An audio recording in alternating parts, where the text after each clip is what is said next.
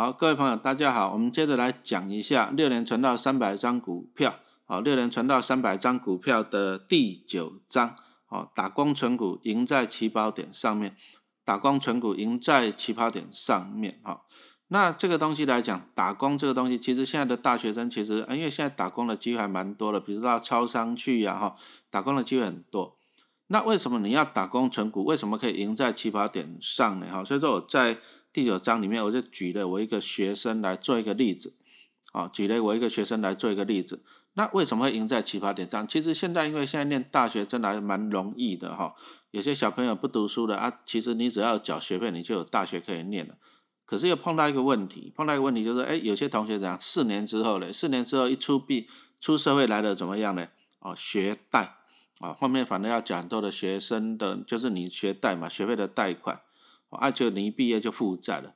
但是你如果说转个方向去做，转个方向去做，就你如果说你能够利用大学四年，哎，帮自己累积资产啊，比如说第一个你就打工存钱，啊，第二个就是说你认真学习投资，然后你打工存钱去投资股票，那请问你，你这样四年下来，你如果说帮自己累积了很多股票以后，你会不会反而是赢在起跑点上呢？啊，别人是这样，别人是要去缴学贷，可是你呢？你利用这四年来帮自己累积的资产，然后等到你大学毕业开始上班了，哎，你就可以开始领股利了，啊，你的人生会不会更好一点？啊，所以说我在这里就举了一个例子，就是我一个高中的学生哦，那我高中的学生这个小朋友叫做陈宏伟，啊，他是体育生，那以前体育生考进学校来，大概就一个，就是都是这样。运动比赛，运动比赛，那到这去练体大这样子啊，所以说这个同学他后来是跑去练体大了啊，但是呢，他比较不一样，就是说他啊，因为跟我在一起，我就有时候会跟他开导一些，就是说你人生哦，你要去规划未来。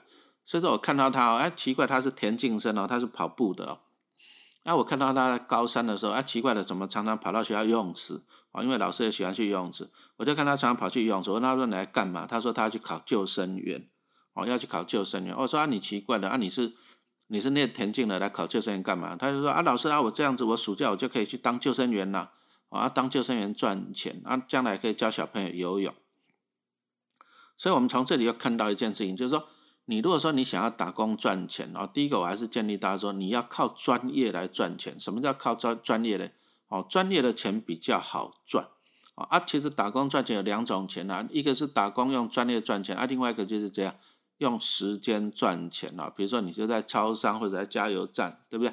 好啊，这个就是用时间赚钱。那也不是说老师说看不起说你用时间赚钱，而是说你要想想看，你如果说纯粹只是用时间去换钱啊，比如说你发传单啊这样子，你能够学到东西吗？啊，这个东西这个经验能不能累积下来？哈，答案当然是比较不行的。哈，所以说你如果要打工赚钱之前哦，我是觉得说你先去学专业。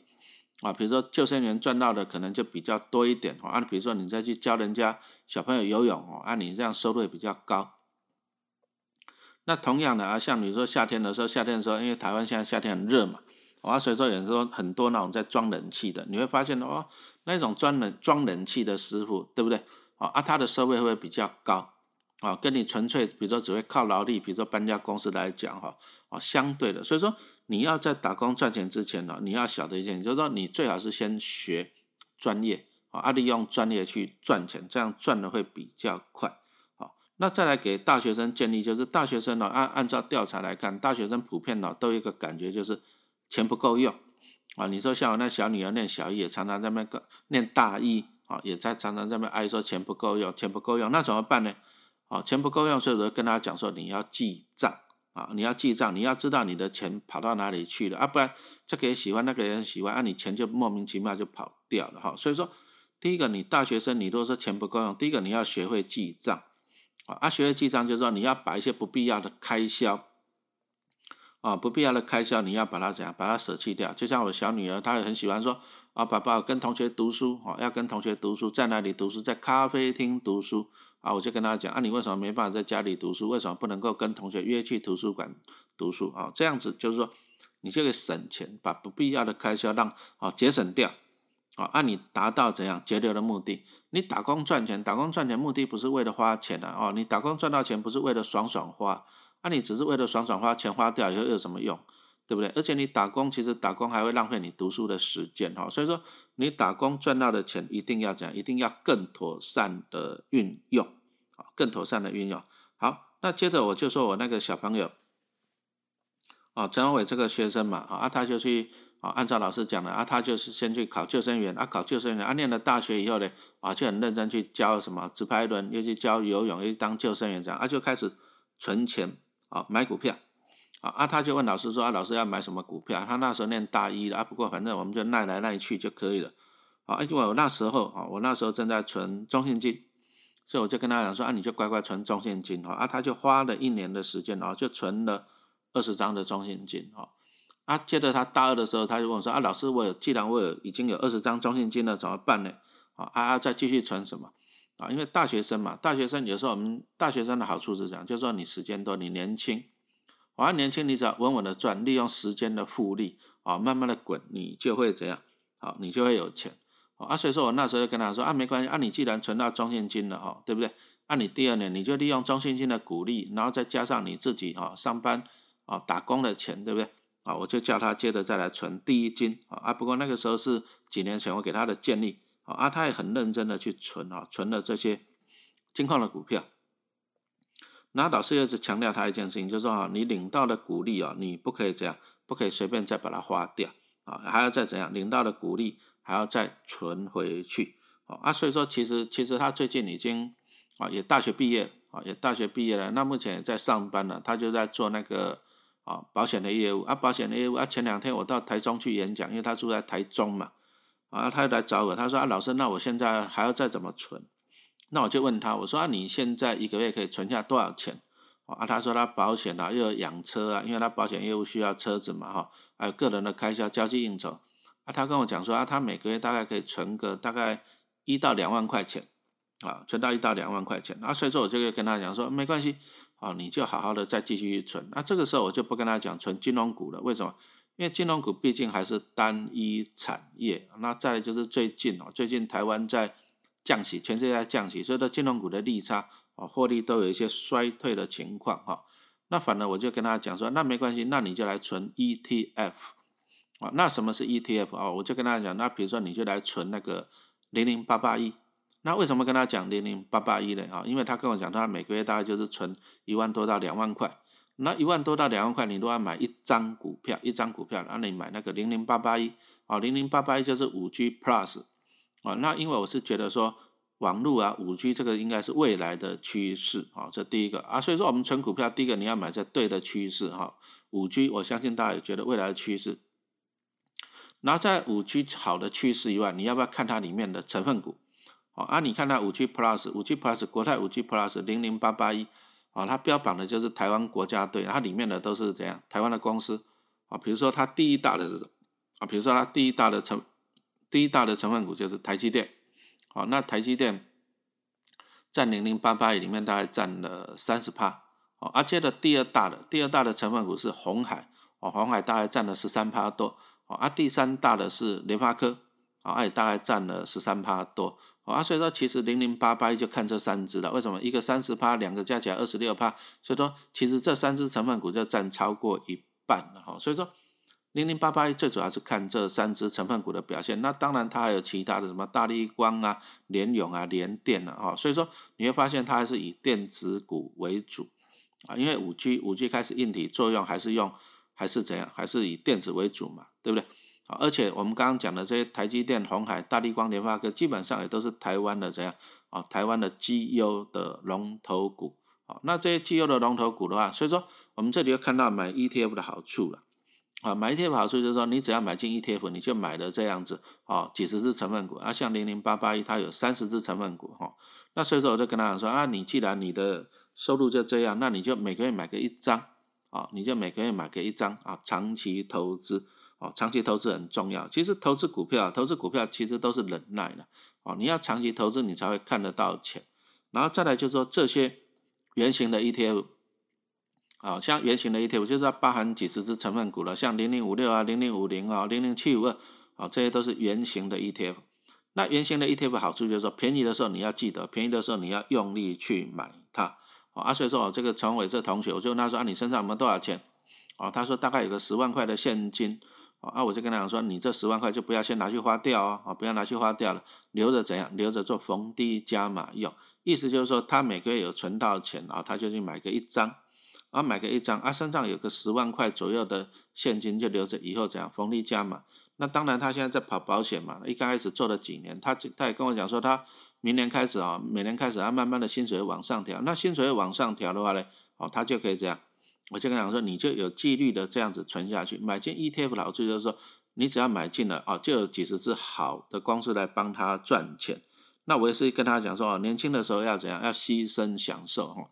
哦你因为你每个月都要买股票嘛，你要把钱拿去买股票，所以说你很多人家在享受的，哦，比如说聚餐呐，啊，唱卡拉 OK 啊，哦，你可能你没办法尽兴啊，你要牺牲享受，哦啊，但是你如果存股票，要存个十年、二十年以后呢，哎。你就可以这样，等到你股票慢慢的你的资产变大了哦，啊，你会帮自己产生一些股票股利这些现金流，资产变多了，哎，你就可以享受享受你以前过去哈过去牺牲的怎样啊成果嘛哈，所以说我在这一章我就结论一下啊，结论一下其实也是一般的大学生啊，就是我这个同学陈龙伟哈，你要成功存股票的四个要点，怎样四个要点呢？第一个要行动。你如果说想，我看过很多人说啊，我想要存股票，可是他都没有买啊。比如说像台积电已经涨到五百多了，对不对？很多人一两百块的时候就很贵了，我想买，可是我要等它便宜，对不对？你没有行动，你就永远都不会有哈。所以说，你看我这个小朋友，最起码他很乖乖的听我的话。我跟他讲说啊，你要乖乖的哈，打工存钱，然后就去买股票啊。所以说他念大大一的一年啊，不过那是好几年前了。啊，大一的那一年，他就真的乖乖的去打工存股票，存了二十张中国信托的股票。那二十张中国信托的股票，你看看他每年就可以这样啊。比如说中国信托现在每年都发一万，发一块钱嘛，啊，每年都发一块钱，所以说二十张中国信托每年会给他两万块啊，这样子就产生一个现金了。那两万块，按照我们刚刚讲的，那两万块的话，就等于说每年会送他一张多的啊零零八八一哦。所以说第一个我们就讲说，这个行动最重要，就是说。哦，他想要存股票，你想要存股票，第一个行动很重要。哦，再来第二个，存钱。啊，第一个你大学生打工，哦，你本来你身上的钱就不多了，按你打工来讲，就算有钱了，你要记得一件，你要存钱。那不然你从大学刚毕业，大学刚毕业，你的收入也不高啊，所以说，所以说存钱是很重要一个东西。好，所以说我一般跟你想要投资股票的人，我都一般跟大家讲，就是说。你要把资金做规划，怎样叫做资金做规划呢？很多人都说啊，我每个月这样这样啊，我一个月剩下三千块，我拿三千块再去投资啊。很多人都是这样，把用剩的钱拿去投资啊。其实这个观念是不对的。为什么这个观念是不对？你应该要做的是这样，你应该是说你要先规划，比如说我就规划，我每个月一定要去存一张股票，啊，每个月存一张股票，存剩下的钱你才可以拿来花。啊，其实像老师以前都这样子啊，就是说我会先把自己先定规则啊，我要买什么股票，我要买多少股票，每个月要花多少钱去买股票啊，我只能够花剩下来的钱。那我们刚刚讲到的就是说啊，你要行动啊，你要存钱啊，接着就是这样有纪律的去执行了哈，有纪律的去执行。那我这个小朋友大学毕业了啊，每年来找我都问他说你存了多少股票啊，这个有纪律的。执行是很重要啊！再来就是跟大家分享，就是说，其实啊，年轻人二十几岁，二十几岁，其实你就算到，比如说你存股票存到四十五岁好了，其实有二十年的时间。那二十年的时间，基本上来讲啊，算是一个还蛮长的时间，可以好好的做规划。比如说，你可以帮自己做规划啊。我这二十年期间，我第一年啊，比如说我刚讲了，我今年我要认真的存零零八八一哦，跟这个小朋友这样讲啊，零零八八一这一种股票啊。它的优点是有台积电啊，但是缺点就是台积电配的息不高啊。那比如说，那第二年，第二年我就跟他说，那不然你就改存那个高股息的，比如说像零零五六啊，零零八七八。那零零五六跟零零八八七八怎样啊？它就没有台积电啊，但是配息还不错，平均大概五趴左右哈。所以说我就跟他讲，就是说你就这样有纪律的去做啊，你每一年每一年存啊，有纪律的去做。那再来就是努力把手上的股票的张数怎样？好，张数增加啊！再来我们讲的投资股票还是要放眼未来的。什么叫做放眼未来啊？为什么台积电股价要这样子飙啊？因为肺炎这种宅经济搞到全世界都宅在家啊，但是呢，电脑半导体这种需求就一直增加。那在呢，网络五 G AI 这种需求一直增加啊，所以说为什么跟他分析叫做五 G 这个产业啊，零零八八一啊？为什么跟大家讲这个？其实很简单，就是说你如果说你觉得说五 G 这个产业是未来的趋势啊，然后再来呢啊，买进的都是台积电、红海、大立光、联发科这些好公司的股票哦，买进一张 ETF 的好处就是你可以分散到几十只成分股嘛，对不对？那你只要这样子哦，有纪律的长期间去存，我相信他这样有纪律的去做，存个十年、二十年，甚至三十年。你说像老师存股票存了快三十年了。啊，一定会看到这个成果啊！所以说，我们这一章来做一个总结，就是说，啊，你想要赢在起跑点上，大学生啊，你不要说辛苦打工赚钱啊，就去花钱去交女朋友，而是说，你第一个你要怎样把钱存下来？那你利用大学这四年的时间，啊，你好好的去学习什么？学习投资理财的知识，然后你手上也有钱，你就好好的去做投资。